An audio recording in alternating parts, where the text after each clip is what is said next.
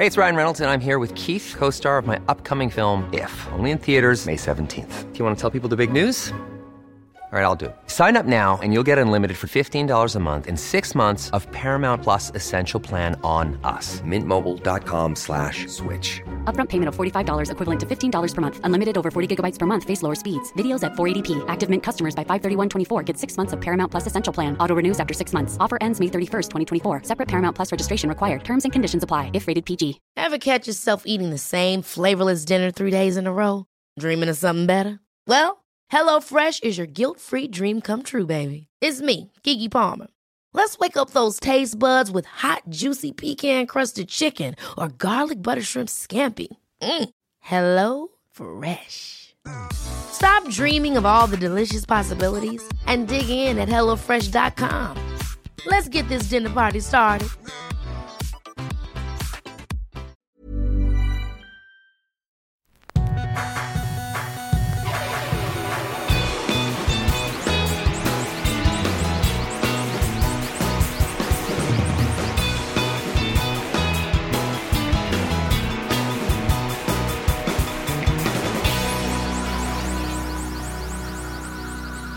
Bienvenidos a Dos Nombres Comunes, episodio 196.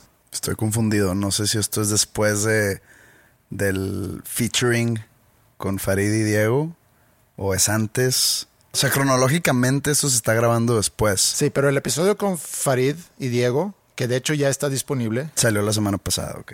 salió ayer. Ah, salió ayer. El de ellos el de ah, no, nosotros. no, pero el de nosotros. Él se sale la otra semana. Grabamos con ellos y el episodio que grabamos con Farid y Diego ya está disponible. Pueden buscar a Farid y Diego. El de ellos. El de el, ellos. nuestro sale la siguiente semana. Y en la próxima semana, que yo no voy a estar, entonces como que está bien, porque no se pudo grabar de todas formas, o no hubiéramos podido grabar en la próxima semana. Y ya grabamos un episodio junto con, con Farid y Diego que van a poder escuchar en la próxima semana. Y yo creo que ya revelamos mucho lo que va a pasar en una semana. No sé si es demasiada información. Deberíamos a lo mejor concentrarnos en este episodio. Sí, sí, sí. Vamos a concentrarnos en este episodio. Nomás que madre si estás. No es ningún spoiler. No es como que. Está bien. digamos, Así es. Yo me voy. Tengo tres años de no ir a Suecia. Y pues ya es de un año desde que se murió mi papá, que tampoco fui cuando sucedió eso. Estaba complicado en ese Sí, entonces. estaba muy complicado. No sé si es menos complicado ahorita, sinceramente, pero como que la gente ya aceptó que... Bueno, pero eh, ya en viajes alrededor del mundo ya hay muchas fronteras abiertas. Cuando pasó lo de tu papá, que fue abril 2020, eh, mayo, mayo, sí. estaba el mundo estaba cerrado. Sí, es más, creo que no era posible porque en Estados Unidos no te dejaban pasar. Y antes de eso, pues no había ido desde el 2018. Entonces, siento que es un viaje merecido. Y platicamos hace una semana o dos, no me acuerdo, sobre esa necesidad que siento de vacaciones. Realmente no iba a ir, no tenía ningún plan para ir. Estuvimos viendo eh, en familia si hacer algo, ir a algún lugar aquí en México. Y cuando vi como que las opciones, ir a una playa y, y con semáforos ahorita otra vez, sentí que realmente no quiero ir a un lugar para descansar, porque es lo que quiero hacer. No quiero ir a un lugar donde va a haber muchísima gente. Como que no, no me suena nada atractivo. Ahora, hablando de turismo nacional, quitando las playas, y cuando digo playas, vamos a hablar de Cancún, Puerto Vallarta, Acapulco, la Riviera Maya, pues, Mazatlán, Mazatlán. Ya que estamos metiendo pues, playas por doquier, pues también está la playa Bagdad, que Sí, está en, en Tamaulipas. Matamoros, Tamaulipas. Sí. Este, eh, Los Cabos, eh, también está Manzanillo. Punta Mita. eh, Huatulco, Iztapa. ¿Iztapa o Ixtapa? a mí no me preguntes. Ni a mí. Quitando esos lugares para turisteo nacional. Y quitando pues toda esa, esa onda de los pueblos mágicos que, por ejemplo, cuando fui a la ciudad de Oaxaca, Oaxaca, Oaxaca, Ajá. pues dicen de que no, hay gente que se va una semana. Yo tuve con un día y medio. Sí. Y no tuve porque me harté, sino porque me acabé la ciudad. O sea, hice todo lo que se tenía que hacer. Sí. Es pues sí, es ciudad grande, pero el, el centro ahí histórico donde supongo que vas cuando quieres conocer a Oaxaca. Donde está la, la parroquia, iba a decir, la Catedral de Santo Domingo. Sí. Pues, digamos que quitando el ir a, a hierve el agua y al, a los tules o el tule, el gran tule, eso es- es un árbol que también fui, pues no hay mucho ya que hacer alrededor ahí en la ciudad de Oaxaca. Restaurantes, hay mucha, mucho turismo gastronómico. Pero bueno, Oaxaca y todo, digo, no sé si Oaxaca entra en pueblos mágicos, pero pues está San Miguel de Allende, Parras de la Fuente, Coahuila. No entiendo yo el concepto de los pueblos mágicos, pero eso lo podemos dejar a un lado. Creo que se ha ido degradando un poco, no en sí los pueblos, pero el término pueblo mágico, porque antes yo tenía entendido que si tenías el nombre pueblo mágico no podía haber comercios de cadena. Ajá, ok. O sea, no puedas toparte un Soriana. O no puedas toparte que un Cinemex, Oxxo, cosas así. HM. HM. Eh, y ninguna de esas marcas te está patrocinando el podcast. Pero fui hace relativamente poco San Miguel de Allende y pues me encontré todas esas marcas. Entonces ya como que se fue degradando un poco el significado de pueblo mágico. Y no sé por qué mágico. Supongo que hay pues, muchos chamanes. Sí, no sé. Y vi una foto o un meme el otro día que me dio risa. Ah, tienes que llevar tu sombrerito de Children of the Corn. Y así era el meme, era un era una foto Starter pack, ok. de, de un de un perro, un perro así muy chiquito, normal, sin nada. Y luego otra foto con el perro con un sombrerito chiquito y dice yo normal y yo en un pueblo sí, mágico, sí. sí.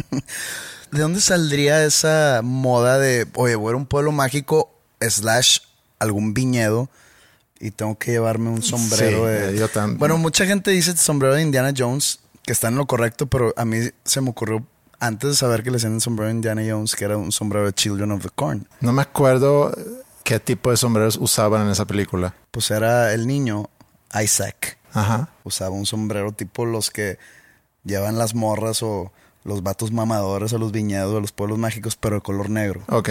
Era como que traía onda más puritano, más como Quaker. Ajá. Sí, sí, sí, me sacas Sí. la onda. Me sacas la onda, sí me sigues la onda. ¿Y cómo habrá salido? O sea, ¿tú crees que hay un señor trabajando en los viñedos y que vea a esa gente? Ah, mira, así deberían de venir ves- Sí. vestidos la gente porque es, es tradición. Han de decir pinches pendejos. Pinches todos". turistas. O a lo mejor vienen aquí, vienen los turistas a darnos de comer otra vez. Entonces, qué bueno que traen un sombrero. Y que las morras traen botas hasta las rodillas, así como si fueran Eso de vestirte para la ocasión, sí entiendo que hay lugares donde en, en una oficina hay seguramente un cierto código de cómo vestirse, aunque también siento que va, va cambiando, se va cambiando mucho eso, ¿no? Últimamente, los últimos años creo que ha bajado en cuanto a oficinas y en cuanto Sí. a godines. A la formalidad. Ya, ya, ya muy pocas oficinas. Bueno, no sé, nunca. es- Yo la última vez que trabajé en una oficina fue en 2004. ¿verdad? Sí, pero es menos, menos corbata, menos, Menos corbato. Sí.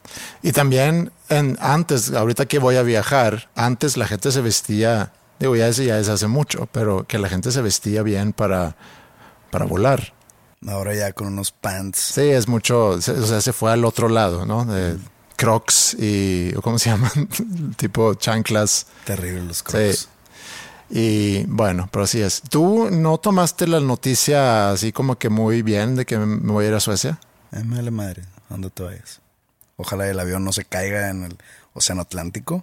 Sí sabes que eso es una de mis grandes preocupaciones cuando, cuando voy a viajar, es precisamente... Que se caiga tu avión en el Océano Atlántico. Sí, o, o o sea, donde en el sea. Océano Índico no hay pedo. Do- donde sea realmente, no tiene que ser en el Atlántico.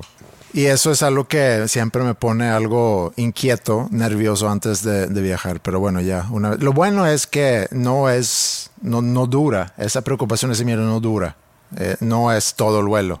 Que, que eso sería insoportable, estar en un vuelo 10 horas constantemente con la preocupación o el miedo de que algo le vaya a pasar. Entonces es nada más una vez que ya estamos en el aire, ya me siento más tranquilo. Que, que el estar en el aire, pues es peligroso. digamos, digamos que no hay ninguna lógica en mi forma de reaccionar ante O un si viaje. estás bien, bien, bien arriba, pues el madrazo al caer es más fuerte.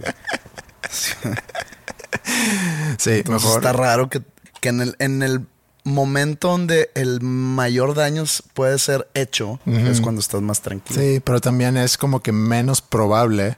Entre las pocas probabilidades que existen, es menos probable una vez que ya estás. ¿Y qué tal si te le cruzas un misil? Sí, ojalá y no. Ojalá y no. Misil que venga del Medio Oriente a atacarnos aquí en la frontera. Espero que en su caso sea muy rápido nada más. O sea, no quiero... O sea, no quieres el pavor. No quiero el pavor. No quieres el momento para de repente de ya no ser ateo. Sí. Pues O sea, dale. no quiero tener tiempo para ni siquiera pensar en eso. A mí me gustaría, si llego a estar en esa situación, ¿qué harías? ¿Se te pones o a rezar o, o en verdad te pones a reflexionar sobre las cosas buenas que hiciste, el legado que vas a dejar? ¿Recuerdas también, te arrepientes de errores o de cosas que pudiste haber hecho para hacer la vida a la demás gente más fácil o mejor? ¿Te pones a escribir algo en tu celular como un correo? Pues no tiene señal, ¿verdad? Pero le picas send y al momento que... Que estás a- a- tocando tierra. Al momento que ya te vas a morir, se va. Entonces, pues le llega el mensaje a Ingrid de que, dude, me estoy muriendo, me voy a morir. me voy a morir. Qué, qué, qué horrible. No, la neta no quiero estar pensando en esas cosas, pero y toda esa raíz de, y lo conté, no sé si en varios episodios, No, que- deja tú. Antes, si, si te mueres, me voy a sentir bien culpable y va a parecer que hasta que yo tuve algo que ver. que lo salaste. Pues ojalá y no, porque luego me van a echar la culpa a mí. No, no creo. Pero y esa raíz de un aterrizaje forzoso que tuvimos saliendo de Estocolmo hacia Chicago hace 20 años o más. Y en ese momento que, que estamos despegando y explota un motor y nos damos cuenta que algo no anda bien, o sea, que el avión no sigue subiendo y que empieza a temblar toda la cabina y empieza a circular el aeropuerto y ve y ver la reacción de las hermosas Sí. y con preocupación y comunicándose con el piloto. Yo estaba leyendo un libro. O sea, yo luego, luego agarré mi libro y digo, no cuando sucede eso, sino cuando subí al avión, agarré mi libro y empecé a leer, ¿no? Entonces sucede todo eso. Yo todavía estoy con mi libro. Ingrid está a mi lado y está toda, ¿qué está pasando? ¿Qué está pasando? Guarda tu libro, por favor. Y había gente, sí, gritando, eh, muy preocupada, obviamente. Y yo no me acuerdo exactamente lo que estaba pensando, pero no estaba pensando en, en, pues, me voy a morir. Y todo eso lo que dices, ¿no? Pasando por cosas que pude haber hecho ¿Qué con mi estás vida. pensando de que "Ay, voy a llegar tarde? Vo- Voy a perder la conexión en, en Dallas, en Chicago, perdón. No, ni siquiera. Era más bien qué, qué es lo que está pasando. ¿Qué es lo que está pasando? ¿Qué están haciendo? Y luego ya me di cuenta que estaban tirando combustible para poder hacer el aterrizaje ya más seguro. Y luego después, obviamente me entero que no que eso pasa cada rato, porque no pasa cada rato, pero aterrizar con un motor funcionando, como que es algo, es lo único que están practicando los pilotos, eh, o sea, ese tipo de situaciones. Entonces, la verdad no pasó nada, pero, pero sí hubo ese susto y desde entonces tengo esa, esa reacción. Eso es un trauma. Pues sí, es un trauma. Cada vez que me subo a un avión, ¿No has ido a tratártelo? no. Porque no es, no me impide viajar. Si fuera algo que impidiera que no me voy a subir para nada a un avión, sí creo que hubiera ido a tratarlo. O si tuviese que viajar mucho, pero como no viajo mucho, de hecho, esa es la, no sé, en los últimos tres años no me he subido a muchos aviones. Cada vez siento eso antes, pero con un par de cheves antes de subirme al avión, como que me ayuda.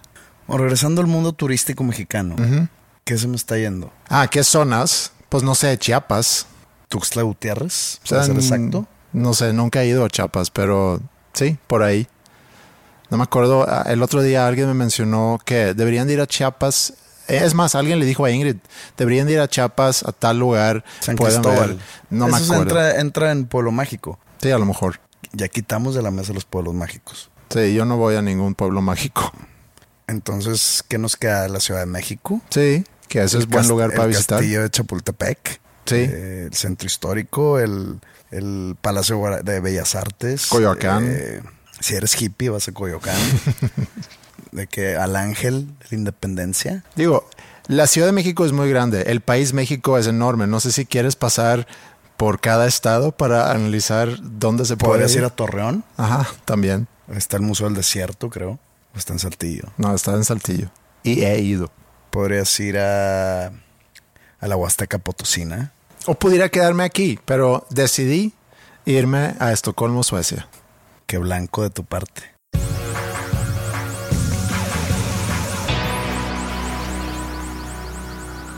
Bueno, hablando de ir a Suecia, hace, no sé, un mes más o menos.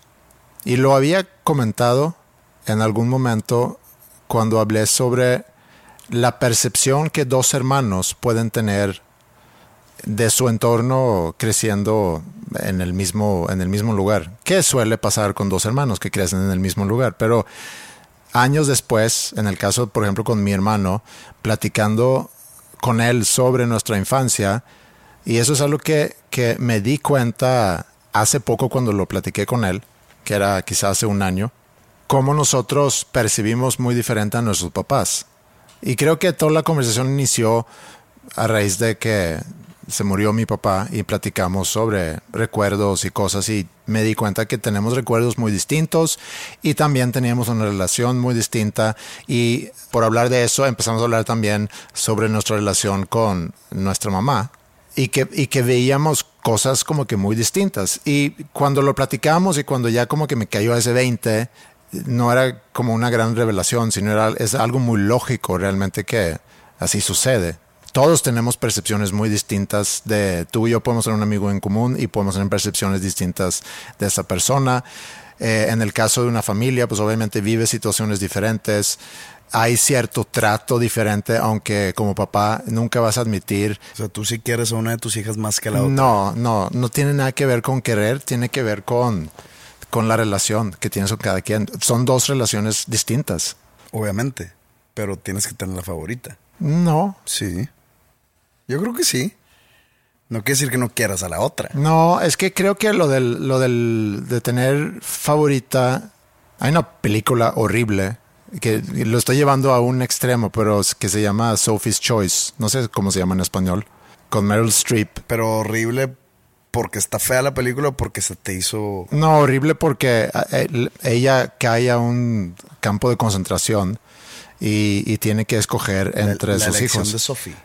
La elección de Sophie. No sí, sé cómo se probablemente. Yo tengo un realmente un problema con las Traducciones. con las traducciones. Hoy estaba leyendo el periódico, perdón que te interrumpí, pero hoy estaba leyendo el periódico y dentro de las dentro de las secciones que leo, que es la primer plana, la sección editorial, eh, el deportivo y a veces el de espectáculos, muy a veces porque a veces se maman de que primera plana, de que lo que pidió, le pidió a Santa Claus Maribel Guardia, güey, me podría valer más madre, que- o sea, todo X. Pero bueno, hoy fue de esos días que, que abrí la sección de espectáculos. Y me topo con un reportaje a Robin Williams. Como que hoy era su cumpleaños número tal, o sea, si hubiera seguido vivo. Entonces como que es un- una página de homenaje. Y luego hay una sección a abajo que dice las películas más oscuras y no oscuras de, de que esté un tema oscuro, sino las que las menos famosas, pues, las películas menos famosas de Robin Williams. Y me llamó una, la atención que sale Jeff Bridges y ponen el nombre en español, El Pescador de Ilusiones. Y yo, ¿cuál es esa, güey? Sí. Y de que, a ver, se, se va a llamar de que Fisherman of Illusions. No me suena, güey. Hay una que se llama Fisherman algo, ¿no? Entonces, por esa traducción tan idiota, tuve que agarrar mi celular y ver cuál es el nombre original del pescador de ilusiones. Es The Fisher King. Ah, The Que Fisher King, obviamente claro. The Fisher King ya había escuchado esa película, no la he visto. Sí. Entonces, esa traducción o está muy tonta, o por qué no ponen eh, el, el rey de los pescadores. Sí. ¿Por qué el pescador de ilusiones? ¿De dónde viene eso? ¿De dónde viene la ilusión? ¿Por qué ilusión? Sí. Cuando la película vi de qué se trata y es todo lo contrario a una ilusión. Se toman, se toman muchas libertades esas personas que hacen la traducción. El título es uno. No hubo el que escribió la película no le puso un título de que bueno, por si la traducen, Sí. este es el título en español, no, el título es uno. Sí. Es como cuando estaba chiquito, que resulta, esto es, esto es real. que yo iba a las tiendas de discos aquí en Monterrey.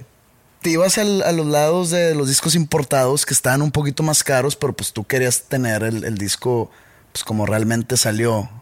Y estaba, si, si la banda no te gustaba tanto, pues, te comprabas como que la versión mexicana. Y, y era de ley por ley, güey. Esto era ley. Tenías que poner el nombre de las canciones en español. Así. Sí, esto era por ley. Ya después mi manager, que él empezó en esa industria de, ¿cómo se llama? Promotoría de radio. De promotoría de radio, pero no, de, de almacén. Ah, sí. Él empezó, en, él empezó siendo almacenista. Me dice, era por ley, güey. Porque le dije, me acuerdo cuando, porque él, él tiene como que se acuerda de los, de los números de serie de cada disco. De que, ah, sí, el no sé qué de Kiss 071823. De wea. Y yo, ay, cabrón. Entonces él me dice, era por ley Sí. poner los nombres en español. Pero- Entonces era de que Def Leppard Hysteria, échame azúcar encima. Pero, pero, y no, y no llegaba con Viviendo instrucciones. en una oración. ¿eh? No, no, no te mandaban instrucciones, sino era de alguien lo recibía aquí y dice, ok, a ver, Pepe, ponte a Sí, yo traducir. supongo que sí, que, Sí. que- que había un vato que, ok, este, living on a prayer, viviendo en una oración. Pero eso es, eso es lo que iba con, con la libertad que se toma, porque como tú, tú escribes una canción y de una oración, perdón. yo no dudo que tú puedes tener una canción que empieza con un título. Ya sabes cómo se va a llamar la canción y estoy seguro que tienes canciones que y luego ya cuando la tienes la letra piensas en qué título le voy a poner. Es de los dos. Sí, sí, O sea, pero en- uno de los dos. De repente batallo mucho en titular una canción. De repente la canción nace por un título que yo ya tenía de que quiero que una canción mía se, se llame así. Pero a lo que voy es, es que el director o el que escribió el guion eh, dice, este guion se llama esto, es el título de, de esa obra, pues, Y o de punto, esa historia. así se llama. Así se llama, ok. Entonces, llega esa película, por decir, a México. The Fisher y- King, que digan, pues voy a ver The Fisher King. Sí, pero si dicen que se tiene que traducir porque por X o Y. Ahí están los subtítulos. Sí, sí, sí, pero bueno, pero si se tiene que traducir el título, no es como que le entregan el, el, el guion a ese traductor. Dice, mira, léete el guion y a ver qué, con qué nombre sales. Güey, eso parece. Porque también yo me acuerdo, eh, estando otra vez una anécdota cuando estaba niño, que sale Home Alone. sí, sí. La titulan Mi Pobre Angelito. Ajá. ¿Por qué? ¿Por qué, güey? Porque el, Él dice Mi Pobre Angelito. La mamá que está en... ¿A dónde se van? A Europa, ¿no? Sí, a París se me hace. Eso eh, eh, es algo que dijo la mamá. Mi pobre Angelito. Pues Angelito no es. Entonces, ¿por qué no solo en casa? O... Sí, güey. Sí, solo en casa. ¿De dónde sale mi pobre? Porque a- alguien se lo pichó, la idea- le pichó la idea de mi pobre angelito a algún ejecutivo y dijo, qué buena idea, mi pobre angelito. Sí. Va a vender. No sé, tiene que haber alguna razón. Y, si- y ahorita que dices va a vender, seguramente hay algún interés comercial que dicen. Ahora, eh, el- en en las películas de Marvel, Iron Man, dices, voy a ver el hombre de acero. The Avengers, vamos a ver a los Vengadores. ¿el hombre de acero no es Superman? No, pues es Iron Man. No lo sé. El hombre de acero, Man of Steel, Steel es acero. Ajá. Y Iron es acero también, ¿no? No, hierro. Hierro. El, no, el hombre de hierro Ujú. es Iron Man, ¿no? Dice la gente, vamos a ver los Vengadores. No sé, dime, estoy en total. No, no sé. Karate Kid no la pasaron. No la pasaron en español, no fue el chico del karate. El chico de las artes marciales, ¿no? Sí. fue Karate Kid, vamos a ver Karate Kid. Porque es fácil de decir. Tiene que ver con eso también. Pero bueno. Lo que iba a decir no es- Sé, no sé por qué llegamos a este punto. Yo tampoco, pero hablamos sobre las percepciones que puedes tener como hermanos de tu de la relación con, con tus papás. Y hace un mes eh, me busca mi hermano para decirme que, que tuvo un como un fallout, ¿cómo se dice eso? Como un, un enfrentamiento. Necesitamos un traductor de películas. Sí, sí. Un, un enfrentamiento con mi mamá que tiene mucho que ver con su relación y cada cuando deben de verse.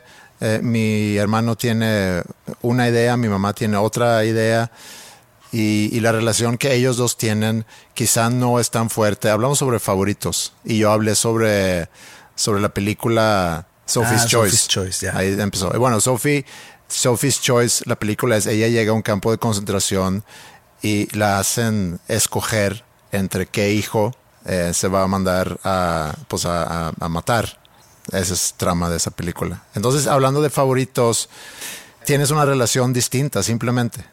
Quieres igual, aunque no sé cómo medir el amor que puedes sentir por un hijo, o sea, en qué escala está. Pues a este hijo le quiere, le quiero siete y a este le quiere ocho. ¿Y el del 10? Sí. No ha llegado. Pues es que no sé cómo, cómo se puede medir eso, pero tienes una relación distinta. Y seguramente va también por, por periodos y tiene que ver con personalidad, tiene que ver con muchas cosas. Mi papá tenía una, una relación mejor con mi hermano, por ejemplo. Y creo que mi relación con nuestra mamá, creo que es, es más fuerte quizá la relación que, que yo tengo con ella. Y creo que es normal y no hay mucho de, de debatir ni discutir, es así es, nada más. Pero entonces me dice que ha tenido un enfrentamiento con mi mamá para hablar ciertas cosas, para aclarar quizá las expectativas de la relación o, para confrontar reclamos que ella le hace a él y, que él a lo mejor ha ido guardando para no herir sus sentimientos y demás. Y luego yo hablo con mi mamá también sobre el mismo tema, nada más para como que, pues, a ver cómo, cómo está ella con eso, porque entiendo que le, le afectó. Cuando hablé con ella no la sentí tan afectada. A lo que voy con todo esto es que esas conversaciones o esas pláticas o esos enfrentamientos que seguramente debes de tener cuando tienes una relación que quieres cuidar, porque no es para alejarte de una persona, sino es nada más para, para que se mantenga la relación. A veces tienes que poner quizá un alto o al un freno o, o, decir mis expectativas de nuestra relación son estas, siento que no se está cumpliendo ahorita. Pasa obviamente con una pareja también, puede pasar con amigos, puede pasar con socios de negocio, puede pasar con, con tus papás. La otra es dejarlo nada más a, como es. O sea, no, no tocar el tema y dejar que las cosas tengan su, pues sus pasos, que den los pasos que tengan que dar y a lo mejor ya nada más te separas y no vuelves a hablar. Que a mí se me hizo muy fuerte de mi hermano cuando me dice todo lo que le haya dicho a mi mamá. Cosas que le da flojera, cosas que con que no está de acuerdo, diciendo que tus expectativas de la relación que según tú deb debemos tener, no, comparto yo eso. O sea, yo no tengo esa misma necesidad de vernos con tanta frecuencia. Y puedo entender a mi mamá, que ya está sola. Y también puedo entender a mi hermano, que también tiene su vida, tiene su familia. Y, y si lo llevo aquí, a, como yo estoy viviendo aquí, o como vivíamos antes de la pandemia, que todos los domingos nos veíamos en casa de, de mi suegra. Y venían pues Ingrid tiene tres hermanos, venían los tres hermanos, sus familias, no siempre, pero seguido. Y durante pandemia, pues obviamente que ya no, que ya no nos hemos juntado. Entonces ayer hablé con Ingrid de eso y me decía, es que tengo prácticamente un año de no ver a mi hermana o de no hablar bien con mi hermana. Y le digo, pues es que si no existe la necesidad, o sea, nada más porque son hermanos o hermanas, no quiere decir que existe la, la obligación de que, de que estén hablando frecuentemente. No por ser tu hermana, en caso de Ingrid, ¿no? Va a ser una persona cercana a ti. No. no por ser tu hermana, va a ser tu amiga. O tu hermano. Yo, yo sé que sí la llevas bien con tu hermano. Pero igual, no por ser tu hijo. Bueno, creo que en el, en, en, ya en, el, en la relación padre-hijo la noto más como que sí debe haber una necesidad, una necesidad recíproca uh -huh. por ahí. Pero es que... entre hermanos, pues yo la llevo muy bien con mis tres hermanos, afortunadamente. Sí. Pero yo podría entender que alguien no se lleve con su hermano y pues si no hay necesidad, si no, si no la llevan cercanamente, sin tampoco hablo sobre tener una relación utilitaria de que sabes que nomás te hablo cuando te necesito, como que también hipócritamente no, no soy muy favorecedor de ese tipo de relaciones. Pero pues si no hay, no hay. Sí. O sea, si no te llevas con esa persona, es como un amigo tuyo de tu bolita, amigo entre comillas de tu bolita que pues nomás nunca te llevaste, pues nunca le vas a hablar, güey. No, y pasa un poco también ahorita que hablé con mi hermano planeando el, el viaje y, ciertos compromisos que son muy pocos, pero obviamente tengo mis amigos allá que luego luego los busqué para ver qué planes tienen ellos, si nos podemos ver, etcétera. Y luego hablé con mi hermano y le dije, oye, este tal prima, pues me dice, pues yo no he hablado con ella en tres años, pero si tú quieres ir a visitarla, adelante. Pero yo no tengo ganas porque lo siento, como, ¿por qué voy a ir a visitar a alguien con quien nunca hablo? Le digo, pues sí, tienes razón. ¿Está chida tu prima? No, Luego te enseño fotos. Es una pregunta normal. No, sí, normal, te, te enseño fotos.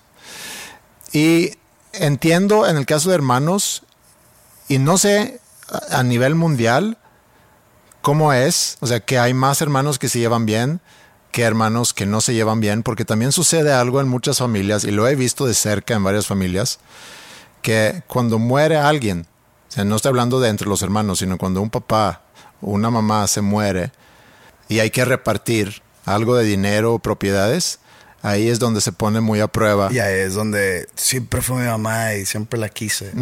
Y ahí es donde se pone a prueba, porque además ya los hermanos o las hermanas ya tienen sus familias y entra, entra al juego también la cuñada, el cuñado. Oye, de, hecho, hablando de eh, la semana pasada, se me acercó un amigo que resulta que le entró, si es que existe, ¿verdad? Le entró al negocio de los testamentos. ¿Ah, sí?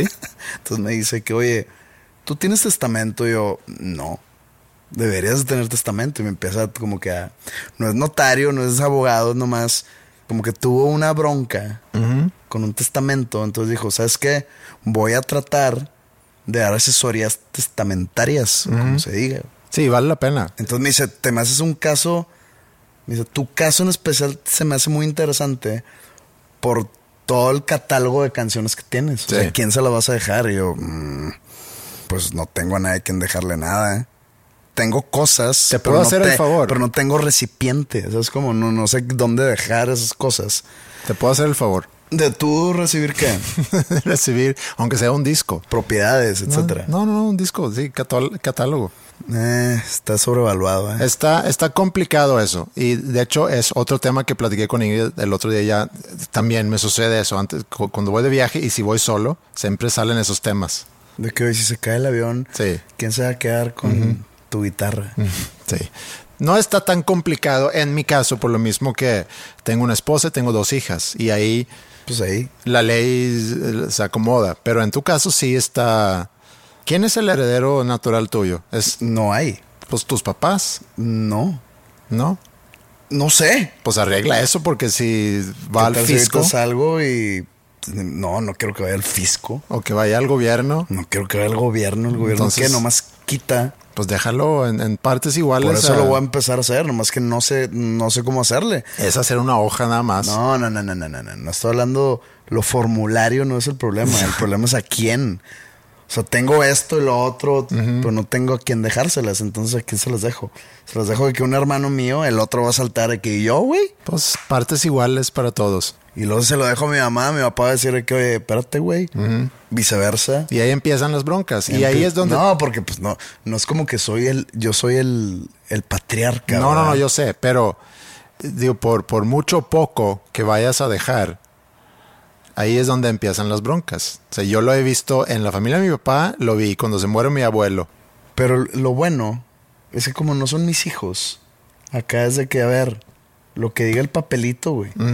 Ya cua- i- igual pasa con alguien que tiene hijos, pero pues también puede haber hijos que dicen de que, espérate, aquí na- no- no- yo- nadie depende de mí. No, y nadie te va a reclamar porque ya te fuiste, pero eh, lo que quieres es no dejar un desmadre entre es más, ¿a tus quién le voy a dejar mis deudas? ¿Jalas?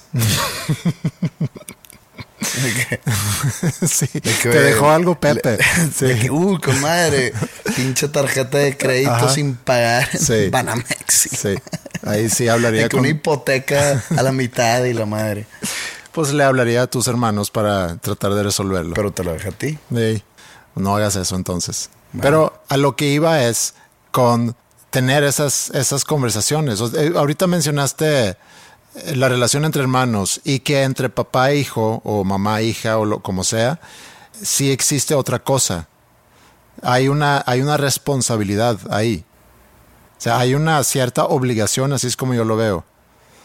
Porque a final de cuentas, tus papás. Sí, no. O sea, puedes llevarte o no cercanamente con tu papá o con tu mamá.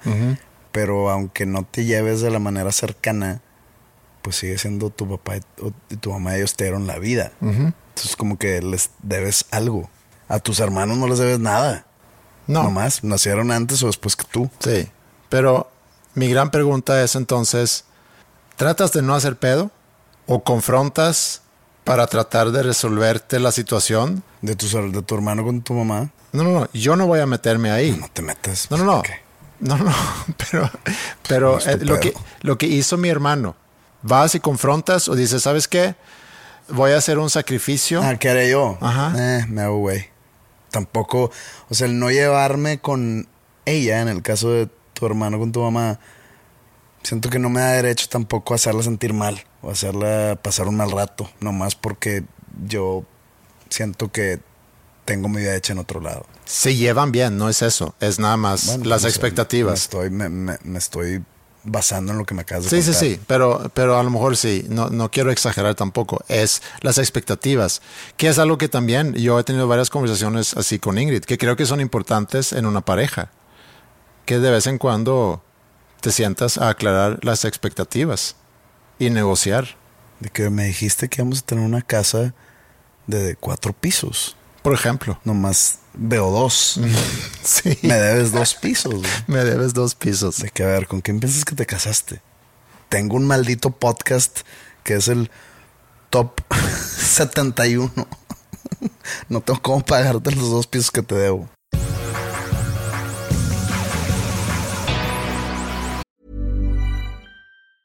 Ever catch yourself eating the same flavorless dinner three days in a row? Dreaming of something better? Well, HelloFresh is your guilt-free dream come true, baby. It's me, Kiki Palmer. Let's wake up those taste buds with hot, juicy pecan-crusted chicken or garlic butter shrimp scampi. Mm. Hello Fresh. Stop dreaming of all the delicious possibilities and dig in at HelloFresh.com. Let's get this dinner party started. There's never been a faster or easier way to start your weight loss journey than with PlushCare. PlushCare accepts most insurance plans and gives you online access to board-certified physicians who can prescribe FDA-approved weight loss medications like Wigovi and Zepbound for those who qualify. Take charge of your health and speak with a board-certified physician about a weight loss plan that's right for you. Get started today at plushcare.com slash weight loss. That's plushcare.com slash weight loss. plushcare.com slash weight loss. Arrancamos ahorita de nuevo la promoción para Nuevo Talento Nuevo León. ¿Te tocó ver cuando grabamos el, el, año pasado porque estabas, estabas en mezcla? Estaba mezclando el álbum exactamente cuando estaba grabando como que el reality show. Sí, con los finalistas. Yo estuve ahí en algunas Mm, audiciones, se puede decir, porque sí. enfrente de los jueces. Entonces ahí estuve presente yo leve. Como que sí, como que no. Era un fantasma. Era, eh, sí. Era una mosca en la pared.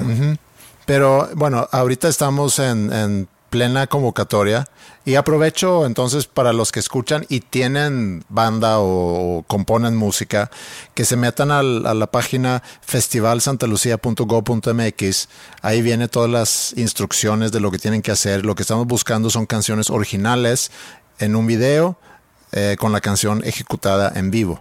O sea, ya video musical no. No, tiene que ser ejecutada en vivo. Yo me acuerdo que yo eh, no me quiero colgar medallas ni levantarme cuellos, pero yo ayudé el año pasado leve en la depuración.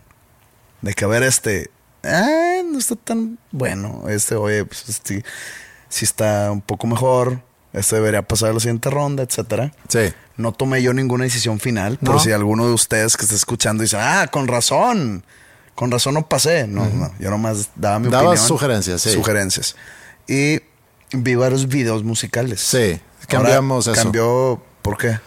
Porque creo que es más eh, justo que todos sean ejecutados en vivo. Y además, como, como nos basamos mucho en, luego en la ejecución en vivo, al, al, estar trabajando con los finalistas, para no correr el riesgo de que alguien mandó una canción ya producida y demás, y luego resulta que no, que no pueden tocar en vivo. Entonces, no nos ha pasado, pero pensamos que para este año sería mejor hacerlo así. Y es una buena plataforma para todos aquellos que pues, buscan dónde y cómo darse a conocer.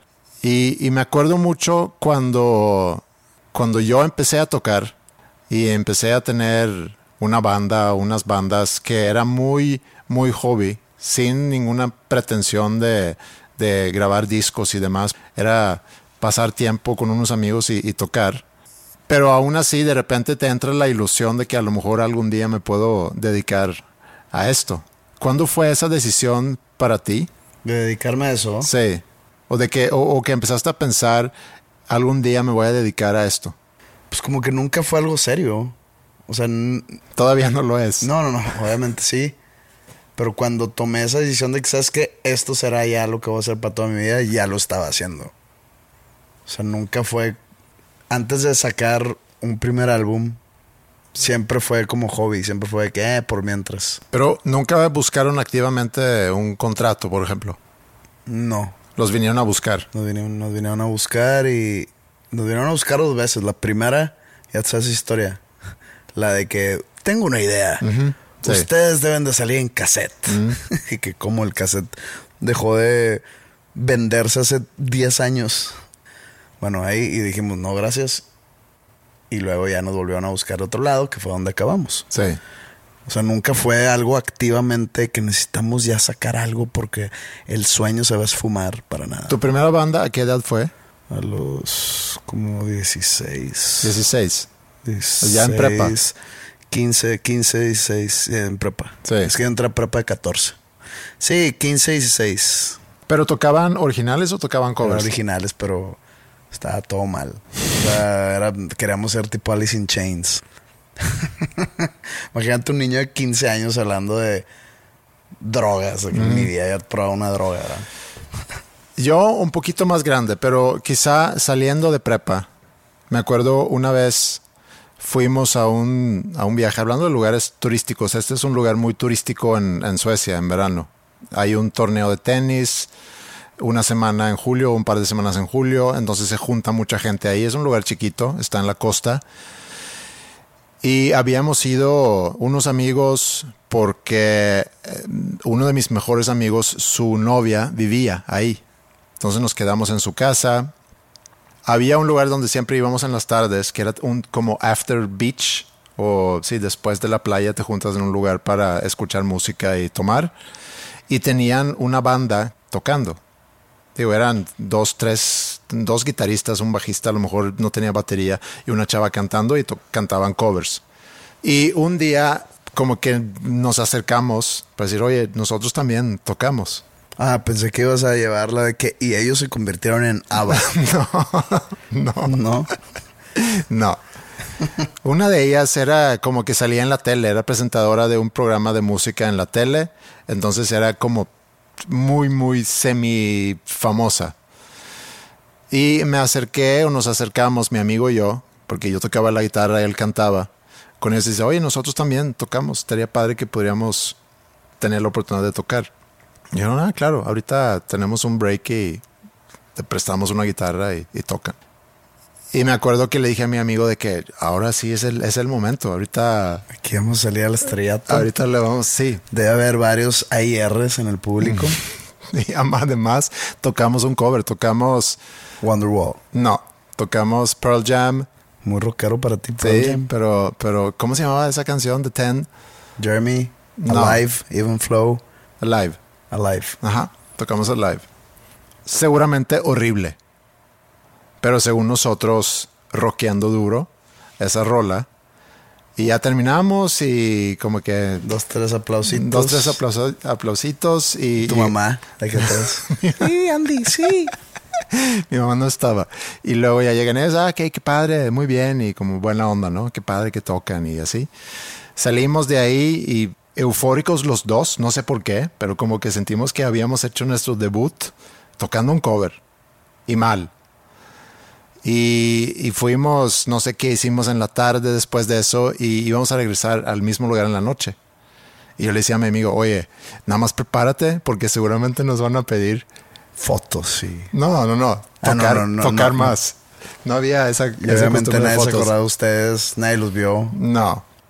Y esa ilusión. Pequeño corazón sueco roto. Ujú, Pero esa ilusión está bien padre. Cuando empiezas a tocar y luego, luego puedes crear esa ilusión de nosotros, todo el mundo nos van a voltear a ver. Y me acuerdo de esa historia porque ahorita que estoy trabajando con bandas y por eso mencioné también a Nuevo Talento Nuevo León, donde nos topamos con, el año pasado fueron casi 600 bandas. O sea, te topas con bandas de diferentes niveles, obviamente, pero seguramente todos con esa ilusión que a lo mejor esta es mi oportunidad de, de dar el brinco. Y sí puede ser. Yo recuerdo que había muchas bandas de gente ya crecida. Sí, más grande. Y yo recuerdo en mis tiempos cuando nos metíamos a concursos, éramos puros morritos. Sí. Algo cambió en el, en el camino.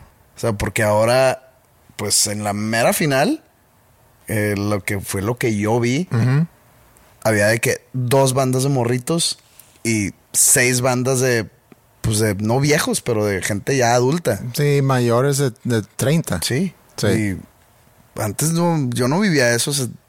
lo- eh, nosotros los, los pandas nos metíamos a concursos que ganamos varios, pero pues éramos, teníamos 17 años. güey. Entonces, y no había gente de arriba de 22. No que no se pueda, pero pues está complicado, güey, Está ¿no? complicado. No es, com- es complicado no por no porque tu música no sea buena, sino que para llevar ese, digamos, trabajo o ese estilo de vida necesitas cierto apoyo económico que, por ejemplo, pues alguien de los en, en sus treintas, pues probablemente ya tiene una familia, tiene un trabajo serio y no tiene el tiempo para dedicarle a su sueño, que es de ser famoso con su banda Sí. o tener éxito con su banda musical. Entonces, cuando eres un chavito de 15, 16 años y pues estás yendo al colegio y en vez de irte a la práctica de fútbol, en mi caso, o sea, no, no puedo hablar de otro caso porque pues no he vivido otro caso. Sí. Pero en vez de ir a, a- a la práctica del equipo de fútbol, pues me iba a ensayar. Y en vez de gastarme mi domingo en, en ir al cine, ahorraba para comprarme una guitarra. Eso es mi caso, ¿ok? Yo sé que debe haber otros casos un poco más complicados. Pues a mí me mantenía mi papá, entonces tenía yo esa facilidad de dedicarle ese tiempo a, a mi sueño. Sí. Pero yo creo que un gran diferenciador es que cuando tú y yo éramos morros y estábamos tocando obviamente en, en diferentes contextos y circunstancias y con ambiciones diferentes, pero sabíamos o teníamos muy claro de que si queremos dedicarnos a esto, o sea, que si algo, si algo va a suceder con lo que hacemos, necesitamos un contrato con una disquera. O sea, no hay... Porque antes no había de otra. No hay de otra, exacto. Pero luego, ya trasladándonos a- al día de hoy, donde con mucha facilidad puedes hacer disponible y distribuir tu música a través de diferentes plataformas a un costo muy bajo. lo, difícil, lo difícil es llegar a gente. Sí, sí, sí, pero puedes grabar con recursos no, no, o sea, no grandes recursos, puedes distribuir prácticamente gratis, puedes tener una muy buena estrategia quizá de promo, si tienes a alguien muy hábil para redes sociales, a pautar y a moverle, pero sí tienes que llegar a la gente y sí tienes que conectar con la gente. Y salen miles y miles de canciones todos los viernes en, en- en todas las plataformas obviamente, pero Spotify. Y ahí es quién te va a voltear a ver. Y creo que la ilusión es que es tan fácil, entre comillas, sacar música y chance, chance que pegue mi canción, porque para mí es de las mejores canciones que jamás se hayan hecho. Chance, y, y me dicen lo mismo mis amigos y mis papás me dicen que es la gran canción. Y chance que los demás vayan a pensar lo mismo. No estoy diciendo que no se pueda. No, pero es muy O sea, poco probable. Alguien de, alguien de 35 años puede sacar una canción y, y- y que pegue y que mucha gente lo conozca, mucha gente le guste su música, sí se puede, obviamente. Sí, pero a lo que iba- es, eh, es más fácil hoy en día que antes. Sí. Y, y por eso se prolonga, eh, a eso es lo que iba, porque a lo mejor antes, ya llegando a los 30, a lo mejor ya habías matado ese sueño. A lo antes. Sí. O sea, nuestro primer álbum salió con tenemos 19 años, güey. O sea, hay, hay- hay banda que tiene 25 y siguen tratando de... Y no pasó nada con ese disco, ¿o sí? Tu primer disco. Eh, leve. O sea, no gran cosa, pero pues fue un escalón para el segundo. Sí. Y el segundo fue un escalón para el tercero. O sea, eh, seguíamos creciendo. Sí. Pero pues también empezamos una izquierda independiente. O sea, tuvimos esas dificultades y estábamos muy chiquillos. Entonces teníamos la chance de cagarla. Es decir, ¿sabes qué? Por aquí no es. Ya me voy a ir por donde me debía haber ido desde el principio. Teniendo 21 años. Sí. Imagínate a alguien que deja todo a sus 32. Madre, la cagué, güey. Ahora, ¿cómo consigo otro trabajo? ¿Cómo voy a alimentar a mi familia mientras consigo otro trabajo? Pero para pedo. mí es un poco como emprender un negocio. Pon tú que tienes un trabajo y tienes muchas ganas de emprender un negocio. No tiene que ser el negocio de la música, puede ser cualquier tipo de negocio. Dar el brinco de ahorita voy a renunciar para dedicarme a eso, tienes que aguantar eso lo más que puedas hasta darte cuenta que este negocio que estoy emprendiendo me puede dar de comer, o sea, me puede generar dinero. Pero tienes que entender también todas las implicaciones. No puede ser, por ejemplo, tú me has contado historias, tú que manejas bandas. Pues, ¿por qué no hemos llenado, o cómo era? De que tenemos tantos miles de monthly listeners. O sea, podemos llenar fácil el pabellón M. No, güey. Es diferente tener 10 mil monthly listeners a vender 10 mil boletos. Sí, es muy O diferente. sea, gente no, no sabe distinguir y se empiezan a hartar. Y más ahorita es el hartazgo de que empieza. Hay gente que tiene 4 millones de monthly listeners y no te llena un café iguana. güey. Sí. O sea, sí existe. Sí, Y claro.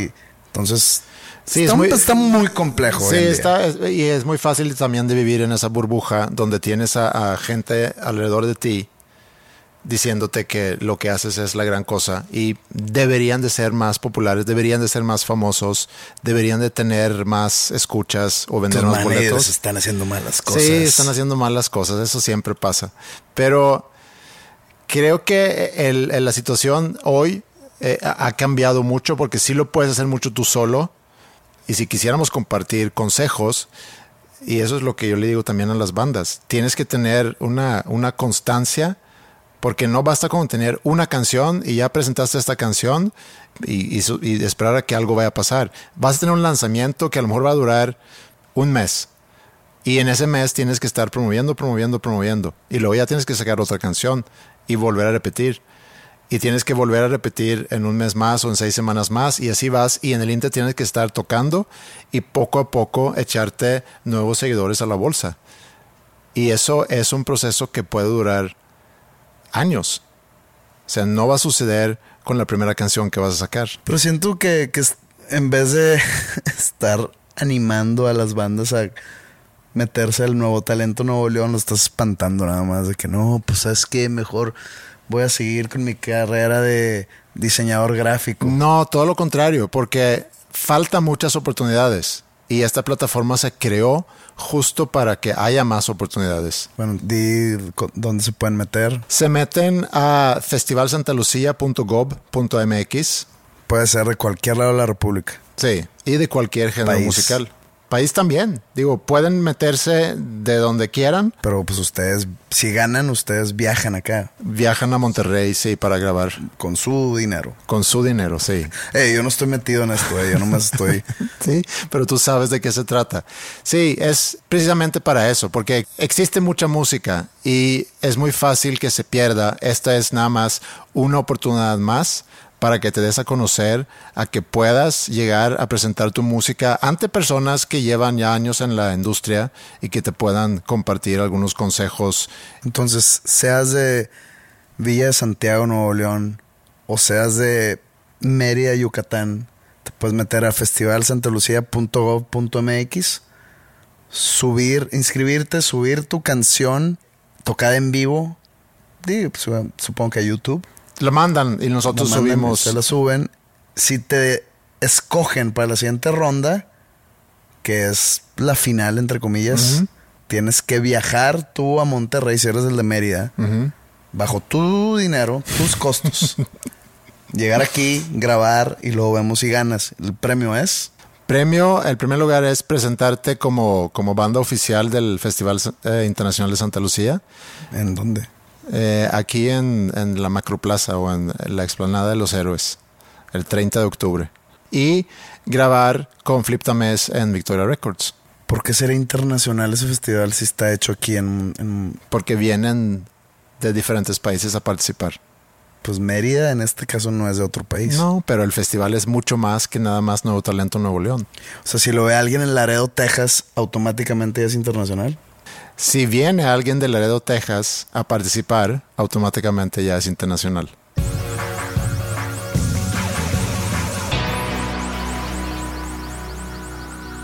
Bueno, cuando escuchan esto, estoy, ojalá, aterrizando en, en mi pueblo natal, Estocolmo, Suecia. Digo, puede haber retrasos, obviamente. Puede haber accidentes. sí, ahí vas. Otra vez. Espero que puede haber, espero y no. Pero me va a dar gusto ver a, tanto a mi familia como a mis amigos. Y va a haber episodio, sí. En la próxima semana hay un episodio especial que grabamos con, con Farid y con Diego. Entonces esperen ese episodio en la semana que sigue. Pues ahí vemos, ¿no? Sí, ahí veremos. Chance no hay. Chance sí. Depende de cómo amanezcamos el día de grabación. Y depende también de mi regreso, porque puedo llegar. Si se cae tu avión, no va a haber episodio. Podría haber uno así yo solo, hablando de mis grandes momentos con Andreas. Pero, pues espero y no. Puedes hacer un, un requiem para mí. No, no me veo haciéndolo. Ok. Es mucho trabajo. Pero, pero aprecié mucho el tuyo. Muy bien. Y no me vayas a dejar deudas. Yo no voy a hacer eso. O sea, yo no voy a llegar ahorita a mi casa para... Si alguien me deja una deuda, puedo rechazarla. De que no, no la quiero. Sí, seguramente sí. Sí, ¿no? Sí, digo, no sé ahí cómo anda regalo. Oye, te, te, compré este reloj. No quiero tu reloj. No quiero ese reloj. No quiero la deuda. Sí. Pero bueno, muchas gracias por escuchar y nos vemos después. Así desperté queriendo no pensar en ti. Así desperté, tratando en deshacerme de ti. No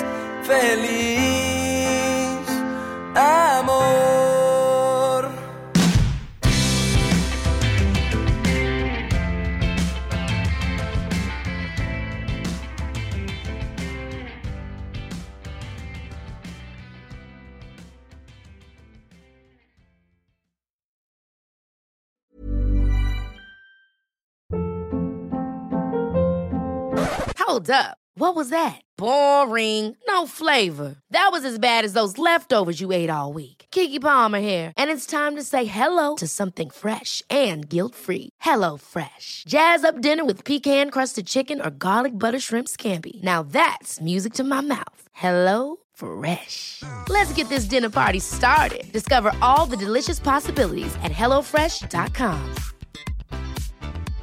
Hey, folks, I'm Mark Marin from the WTF Podcast, and this episode is brought to you by Kleenex Ultra Soft Tissues, your ally to help tackle your allergy symptoms this season. I love the change of seasons, but nobody loves pollen and all those other things floating in the air that make you sneeze during this nice weather. Kleenex Ultra Soft Tissues are hypoallergenic and allergist approved, so fight back against watery eyes and runny noses without worrying about irritating your skin. For this allergy season, grab Kleenex and face allergies head on.